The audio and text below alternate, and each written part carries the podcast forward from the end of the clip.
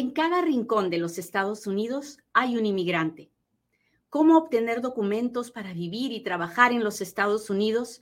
Es una pregunta con muchas respuestas. Yo soy Katia Quiroz, abogada de inmigración, y en Inmigrando con Katia encontrarás todas las respuestas. Muchos de nosotros tenemos papeles para trabajar, otros no. Eso no nos hace personas deshonestas. Hemos cometido un error en nuestro afán por buscar un futuro mejor. Y sí, es un error estar indocumentado, pero eso no nos quita nuestros valores, no nos quita lo que somos en esencia y somos personas buenas y tenemos que seguir que seguir trabajando y luchando, sobre todo si tenemos familia y tenemos que ayudar a mantener a nuestros hijos, a, nuestras, a nuestros padres, en fin, ayudar a nuestros hermanos en nuestros países. Nosotros, muchos de nosotros, somos, somos quienes mantenemos a nuestras familias en nuestros países y no podemos olvidar eso. Para mantener nuestra, una, una vida ordenada y tranquila en los Estados Unidos, hay que vivir con mucha honestidad. Muy bien, muchachos. Hablando de honestidad, llegó el momento en que yo le pido, por favor, que me ayude a compartir la información porque hoy vamos a hablar de cuáles son las razones por las que me pueden negar la residencia y por las que pueden decirme que he cometido fraude, que he mentido, que he, he hecho una falsa representación de las cosas que estoy diciendo. Así que este es un tema muy importante, no solo para los que tienen un caso de residencia pendiente, también para los que piensan algún día hacerse residentes. Así que es importante para todo el mundo. Por favor, machúquele el botón de compartir. Si lo hace, póngame un dedito, póngame un corazoncito, dígame, Katia, ya lo compartí. Cuénteme de dónde nos está mirando. Cada vez que usted comparte conmigo cualquier cosita, cada vez que usted me escribe lo que sea, usted me está ayudando a que el video se vea con más personas. Y esa es la intención de Inmigrando con Katia. Así que, por favor, ayúdeme. Ah, hoy es, ah, es un buen día para compartir amor y compartir información. Así que vamos a empezar por el principio. Al principio, lo que quiero decir, lo que quiero explicarle es cuál es la definición de fraude porque usted escucha en todas partes fraude, fraude, fraude, y, muchas veces hay cosas que no son fraude y hay otras cosas que sí. ¿Qué cosa es fraude para la inmigración? Fraude es una mentira que puede cambiar el rumbo de la decisión de si usted califica o no califica. Déjeme darle una explicación. Ah, yo puedo decir que mi pelo es negro o que mi pelo es marrón en mi aplicación de, residencia. ¿Es, un, ¿Es falso? Sí, pues mi pelo no es, no es negro, mi pelo es realmente marrón. Ah, ¿Es algo que va a cambiar el rumbo de la decisión? ¿Me van a negar la residencia por tener el pelo ah, marrón en vez de negro? No, eso no es un fraude es simplemente un error del nombre del color de mi pelo. ¿Hasta ahí estamos claros? Cuénteme, cuénteme, cuénteme. Esa parte es muy importante de entender porque muchas veces la, gente me dice, cometió fraude, dijo que su pelo era negro cuando era marrón. Y la verdad, eso no es un fraude. Hola Giovanni, gracias, me encanta. Hola, hola.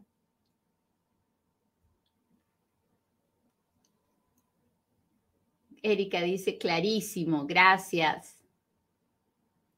Muy bien, ahora hablemos de lo que sí es fraude.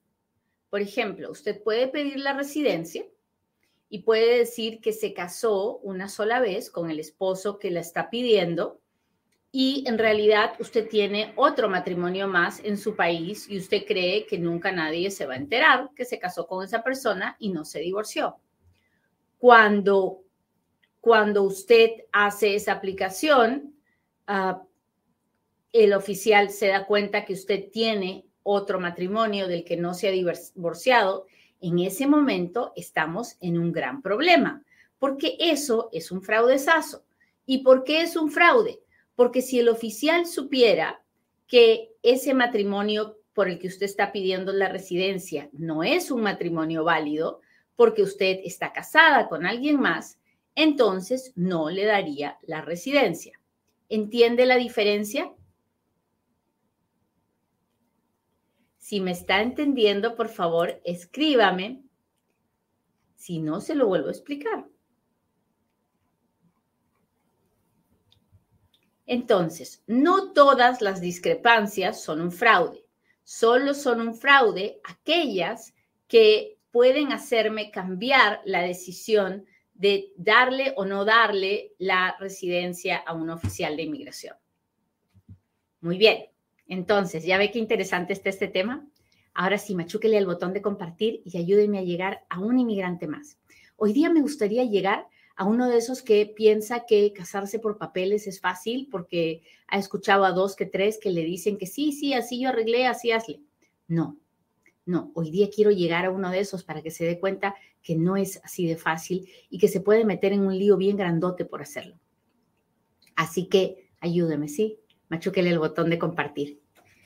Hablemos de fraude de matrimonio, porque es una de las razones donde más, más, lamentablemente es así como yo encuentro clientes, ¿no? Cuando la gente se va a papeles, se casa por papeles, mete toda la aplicación a la oficina de inmigración, van a una entrevista, porque en todas las residencias por matrimonio en los Estados Unidos hay una entrevista en los Estados Unidos. Y el día de la entrevista, el oficial cree que ese matrimonio no es un matrimonio válido, que es un matrimonio fraudulento. ¿Cómo se da cuenta el oficial? Bueno, mire, usted no está para saberlo ni yo para contárselo, ¿no? Pero cuando una pareja va a la entrevista, los oficiales de inmigración, antes de llamarle por la puerta, ya hicieron un chequeo de quién es quién y dónde vive cada quien y cómo está la vida de cada quien. El oficial de inmigración tiene una base de datos especial que el gobierno compra para saber en qué dirección viven, cómo está el crédito de esa persona, con quiénes vive, quiénes son sus familiares, quiénes son sus vecinos, cuántas, cuántas licencias de conducir ha tenido, cuántos carros ha registrado, en fin, a ese, ese es el nivel de detalle. Y el oficial de inmigración puede acceder a esa base de datos y puede buscar la información de la, de la, del esposo inmigrante y del esposo ciudadano o residente. Además, el oficial de inmigración va, puede entrar a las redes sociales de, de la pareja y puede mirar qué información pública hay de esa persona en las redes sociales. Entonces, cuando el oficial de inmigración sale a la, recepción de la oficina de inmigración, abre la puerta y llama por el nombre del inmigrante, el oficial de inmigración ya tiene alguna idea de lo que quiere hacer. Si quiere hacer muchas preguntas para asegurarse de que ese matrimonio es de verdad, o si está, eh, ha visto que en realidad realmente parecen una pareja de verdad y va a estar más relajado. ¿Hasta ahí estamos claros?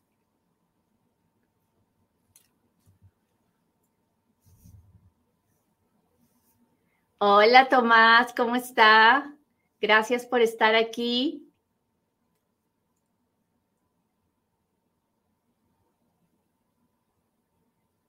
Ignacio, gracias por recordármelo. Hola Karina, gracias por estar aquí. Muy bien. Cuando usted entra a la oficina para la entrevista con su pareja, el oficial está, ellos están entrenados para leer no solamente lo que usted, para entender y mirar no solamente lo que usted dice, sino para también leer ah, la forma en que usted se mueve, se expresa, habla, cierra los ojos, mueve las manos, Ah, el lenguaje corporal es algo en lo que ellos están muy entrenados. Entonces, generalmente usted puede estar nervioso, pero cuando uno está nervioso de más o cuando uno empieza a mentir, ellos están entrenados para darse cuenta de eso. Así que muchas veces el oficial puede no tener ninguna, ninguna sospecha y sin embargo cuando entra usted a la oficina del oficial, se empiezan a dar cuenta que algo no anda bien. Y ahí empieza la preguntadera, ¿no?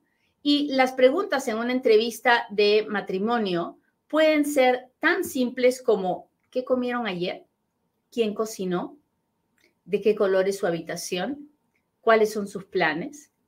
hasta de qué color es el cepillo de dientes y en qué lado del caño lo, del, lavatorio ah, pone su esposo el cepillo de dientes.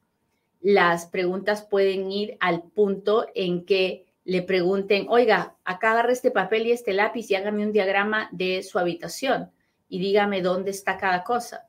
O cuénteme cómo se llama el tío favorito de su esposo o en dónde trabaja y con quiénes trabaja, conoce el nombre de las personas con las que trabaja. En fin, el nivel de detalle al que una pareja se expone cuando entra a esa habitación es extremadamente detallista, ¿no? Ah, y usted puede decir válidamente no recuerdo o no me acuerdo o no lo sé, pero entre tantos no me acuerdo, no lo recuerdo y no lo sé, podemos también alcanzar al límite en que el oficial piense que usted no conoce de la vida de su esposo y que ah, probablemente este matrimonio no es de verdad, sino un matrimonio por papeles. Cuando yo tengo un caso de ajuste de estatus por matrimonio, lo primero que hago es hacer la misma investigación que haría un oficial de inmigración. Porque claro, yo quiero también saber que la pareja a la que estoy ayudando es una pareja de verdad y no una pareja que se ha casado por papeles. ¿Qué pasa cuando el oficial descubre o piensa que la pareja ha cometido fraude? Que realmente no son un matrimonio, pero que están haciendo solo esto para que el inmigrante obtenga su residencia. Bueno, lo más común es que el oficial les diga, no puedo tomar una decisión en este momento, así que gracias por venir, ya les notificaremos. Cuando eso pasa, la pareja se va y luego el oficial de inmigración envía ese caso a la oficina de investigaciones la oficina de investigaciones, lo más probable es que empiece a seguir a esa pareja para ver si viven en la misma casa, si entran y salen al mismo lugar, si salen juntos, si no salen juntos, quiénes entran, quiénes salen. Es también posible que les toquen la puerta muy, muy de madrugada para ver si duermen juntos, que entren a su casa, que miren su closet, que miren dónde está la ropa de ambos, dónde está el cepillo de dientes de ambos y cosas así para que miren si la información que usted dio en la entrevista es correcta. Si usted dijo que la pared era amarilla, entran y miran si la pared realmente es amarilla. En fin, una vez que la oficina de investigaciones dice sí, este matrimonio es un fraude, entonces lo más probable es que el inmigrante es puesto en proceso de deportación porque le niegan el, el proceso de residencia. ¿Hasta ahí estamos claros? ¿Qué mira el oficial de inmigración entonces el día de la entrevista? Mira la cantidad de pruebas que esta pareja presenta. Ah, mientras más documentación hay, es menor el chance de que haya una determinación de fraude de esta pareja. Mira el lenguaje corporal de la pareja, si, si están nerviosos, si se miran, si no se miran. Mira también ah, el, les hace preguntas y se fija si las respuestas tienen hilación. A veces un oficial de inmigración puede, puede hacerle la misma pregunta tres o cuatro veces durante la entrevista. Y usted piensa, ¿por qué me pregunta lo mismo? Porque se lo hace en diferentes contextos y quiere saber si es la misma respuesta. Ah, el oficial también mira a la forma en que la pareja interactúa. Ah, si la pareja, si no les ha pasado que han, conocido parejas que uno empieza a hablar y la otra pareja termina las oraciones. Eso es muy común de una pareja que se conoce mucho, que viven juntos, que están juntos, ¿no? Así que todos esos factores son importantes antes de determinar si un matrimonio es fraudulento. Ahora, ¿qué pasa cuando la entrevista no es de matrimonio? ¿Por qué me pueden acusar de fraude? Puede ser la petición de su mamá, de su papá, de su hermano, de su, de, de en fin, una petición de cualquier otro familiar. Y usted va a la entrevista y le, le niegan porque le acusan de fraude. ¿Por qué? Generalmente porque usted dice que entró una vez o que su última entrada fue en tal fecha, cuando en realidad es otra fecha y el gobierno lo sabe. Muchas veces, muchas veces, eso lo he visto pasar bastante, usted ya me ha escuchado hablar de la penalidad permanente, ¿verdad? Que uno cuando entra indocumentado o se queda indocumentado no puede salir de los Estados Unidos y volverse a meter indocumentado porque puede tener una penalidad permanente. Pero va al papeles y el papeles lo dice, no, vamos a poner que esta es tu, tu única entrada y para que puedas arreglar. Bueno, va a la entrevista y resulta que el oficial de inmigración sabe que no es su última entrada o que no es su única entrada y entonces lo confronta con la verdad o usted le dice la verdad sin querer queriendo y el oficial en ese momento tiene que negarle la residencia porque usted no califica para la residencia, pero además le ha mentido al oficial de inmigración, ha mentido en su aplicación de residencia. ¿Hasta ahí estamos claros?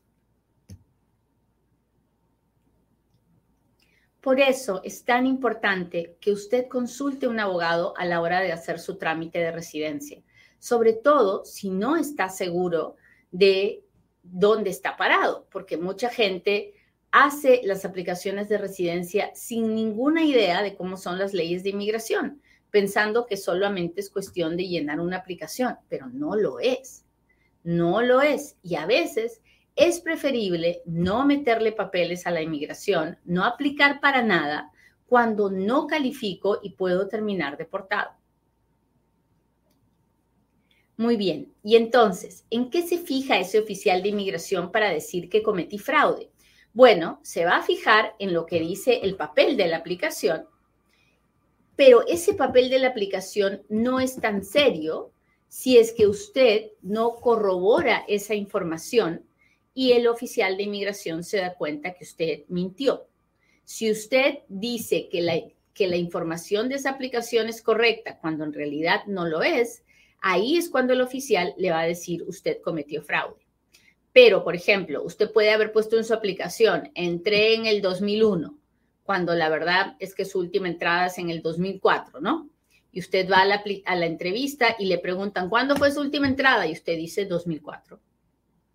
2004. Ah, pero aquí dice el 2001. No, no es verdad. Yo entré el 2004.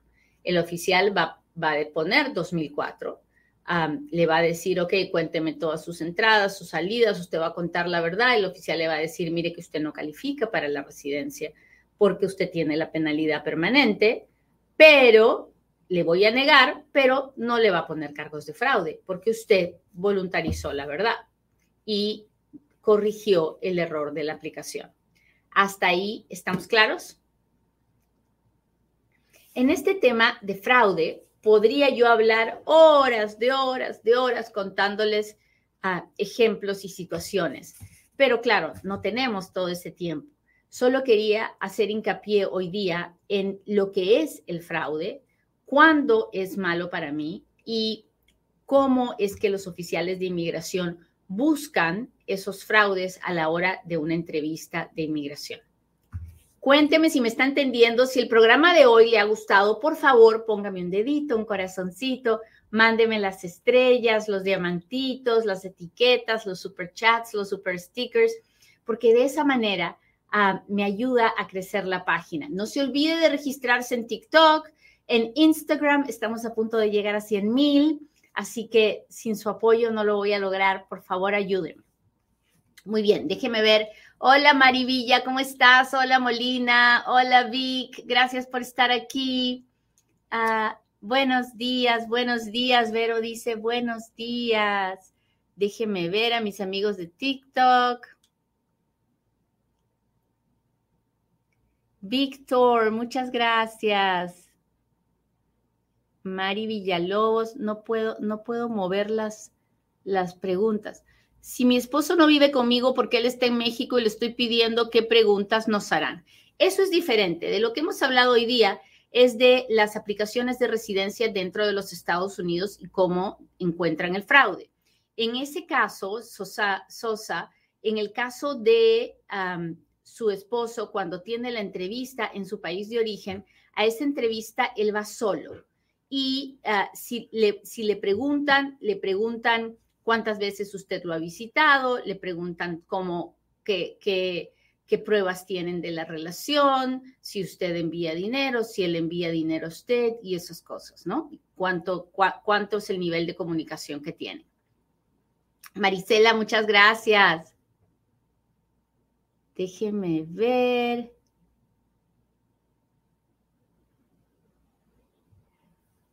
Ah, buenos días. ¿Qué requisitos ah, se necesitan para ah, ir, tener una visa para ir legal?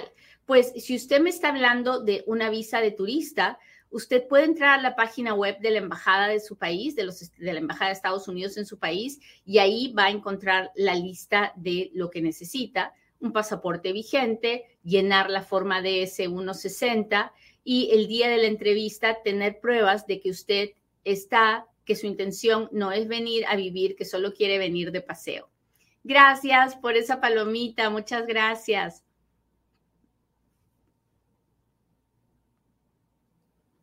Me quedé, ay, no puedo leer. Me quedé cinco meses de turista. ¿En cuánto tiempo puedo retornar?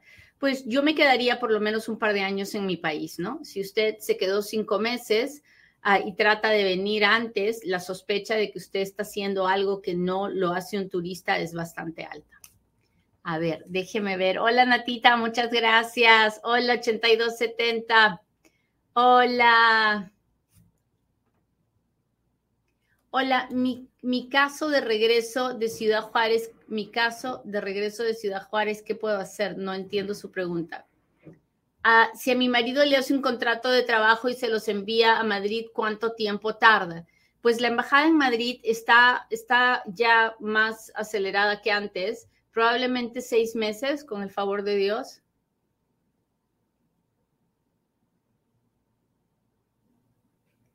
¿Cómo se dan cuenta cuántas entradas y salidas tienes para estar uh, No entiendo su pregunta. ¿Cómo se dan cuenta cuántas entradas y salidas tienes? Pues el gobierno es muy astuto, tiene muchas formas. Yo he visto a la, a la, oficina de inmigración darme una lista de todo el correo que alguien recibió años atrás, cuando la persona decía, yo entré el 2000, pero esa persona había estado viviendo aquí desde los 90 y el gobierno le sacó todo lo que había hecho en este país en esos años. Es increíble.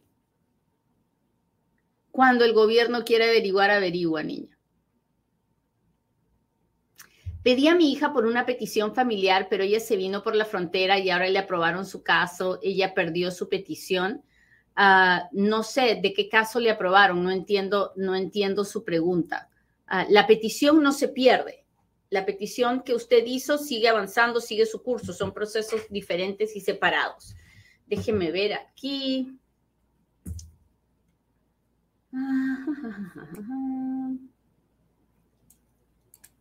Buenos días. Si entró como derivado por parte de mi cuñada, ya no necesito que me pida mi hermana, ah, pues yo lo haría. Yo haría que mi hermana me pida porque no es que se lo desee, no, no, no, Diosito nos proteja, pero ¿qué tal si usted se divorcia o qué tal si su esposa fallece? Usted se queda en el aire. Ah, mi caso de asilo fue cerrado por discreción prosecutorial. Ahora que el caso está cerrado, ¿se puede renovar el permiso de trabajo? La respuesta es depende, Héctor. Tendría que mirar sus documentos para saber para qué le pidió a usted juez, si su caso si eso que le pidió al juez está pendiente y si califica para un permiso de trabajo. La respuesta es no lo sé, tendría que mirar sus papeles. Déjeme ver. ¿Cuánto tiempo tengo que esperar después de un divorcio para casarme? Al día siguiente que su divorcio ha finalizado, usted se puede casar. Buen día. Cuando cumples un castigo por 10 años por presencia ilegal, al cumplir el castigo se tiene que hacer petición nueva o se puede usar la anterior. La respuesta es depende. Si la petición está viva, se puede seguir usando la misma si la petición, el Departamento de Estado la terminó, entonces ya no tenemos que empezar de nuevo. eso depende de, un abogado tiene que revisar los papeles para decirle si, qué es lo que debe, debe hacer.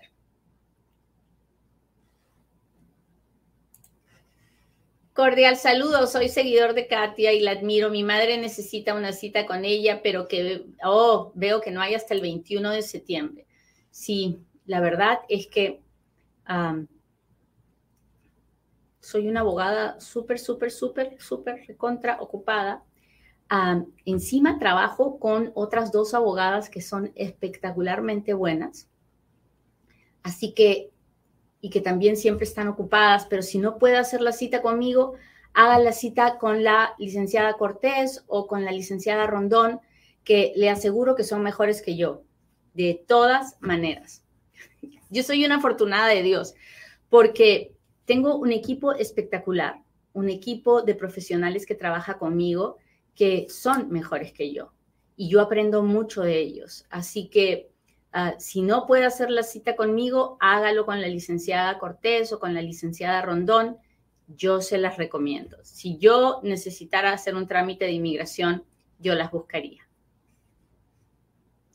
Uh, Buenos días. Si la entrevista es en otro país, ¿el peticionario tiene que estar presente? No. Si la entrevista es en otro país, el peticionario no tiene que estar porque no le van a dejar entrar a la embajada cuando el inmigrante tenga su cita. Déjeme ver. Buenos días. Tengo una pregunta. Si una persona con TPS puede pedir un perdón lo puede pedir su patrón de trabajo. Ah, para pedir el perdón, usted tiene que tener mamá, papá o esposo, ciudadano o residente. Usted, usted puede tener el patrón que lo quiera pedir a usted, pero al salir usted tendrá que hacer el perdón afuera y ahí se nos complica la vida. Así que lo mejor que usted puede hacer es pedir una folla a la, al gobierno para tener todo su expediente completo y luego llevárselo a un abogado para que lo revise y le diga si usted puede o no hacer algo a través de su patrón. Muy bien, muchachos, me alegra mucho haber estado con ustedes hoy día. Les agradezco mucho, mucho, pero mucho que me acompañen todas las mañanas y con el favor de Dios nos veremos en otro Inmigrando con Katia. Bye.